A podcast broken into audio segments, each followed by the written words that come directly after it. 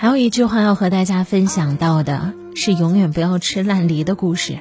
我看到过一个故事，有一位老太太因为太过于节俭，一箱梨总是专门先挑烂掉的一小块来吃。今天吃昨天烂掉的，第二天又吃上一天烂掉的，梨陆陆续续的烂掉，老太太也陆陆续续吃了一箱烂梨，放着好的吃烂的，吃了烂的吃好的。最后一直在吃烂的，多少人就是在这样舍不得的过程当中亏待了自己，也让好东西随着时间的流逝丧失了原本的价值。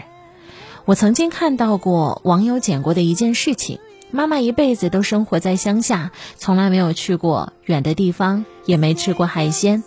有一次，他接妈妈来城里参加一位亲戚的乔迁酒席。妈妈在酒桌上第一次吃到了螃蟹，赞不绝口。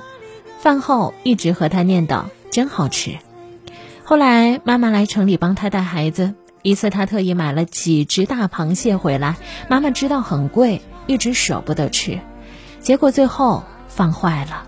看着坏了的螃蟹，妈妈不停地感叹着说：“那么多钱呢，可惜了，早知道就不留了。”我们最糟糕的习惯就是好东西宁可留到变坏，也不想立刻享受，因为我们总想把它留着。任何东西都会有它的期限，错过了最合适的时间，只会留下来困扰和可惜。